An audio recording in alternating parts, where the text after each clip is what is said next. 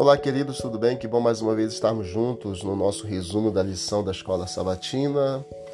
Quarta-feira, dia 23 de agosto, arrematando as pechinchas. Devemos viver refletindo a sabedoria criteriosa. Qual é a diferença entre o tolo e o sábio? O que significa aproveitar o tempo? O tolo, queridos, ele segue as inclinações carnais. O sábio, ele busca a vontade de Deus e cumpre a sua vontade. E nós, como conselho do apóstolo, não devemos desperdiçar o tempo, mas aproveitar o que Cristo nos oferece. Paulo ele usou a metáfora comum do Antigo Testamento de andar para indicar a maneira de viver. Ele usou essa metáfora para encorajar o discipulado intencional. Assim como você deve observar onde pisa ao caminhar no lugar desnivelado ou escuro, os crentes eles devem ter cuidado com sua maneira de viver.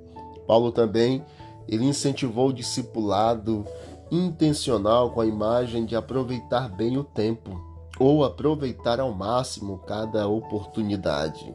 E a palavra tempo é do grego kairos, que descreve oportunidade, ou seja, o tempo até o fim é um período a ser aproveitado ao máximo. É um momento desafiador porque os dias são maus e porque o curso deste mundo é exatamente dominado pelo príncipe da potestade do ar. Enquanto nós estamos aguardando a volta de Cristo, nós devemos viver em um tempo difícil como um mercado perigoso, mas recompensador. Devemos estar atentos ao uso do tempo como caçadores de pechinchas em períodos de ofertas com descontos.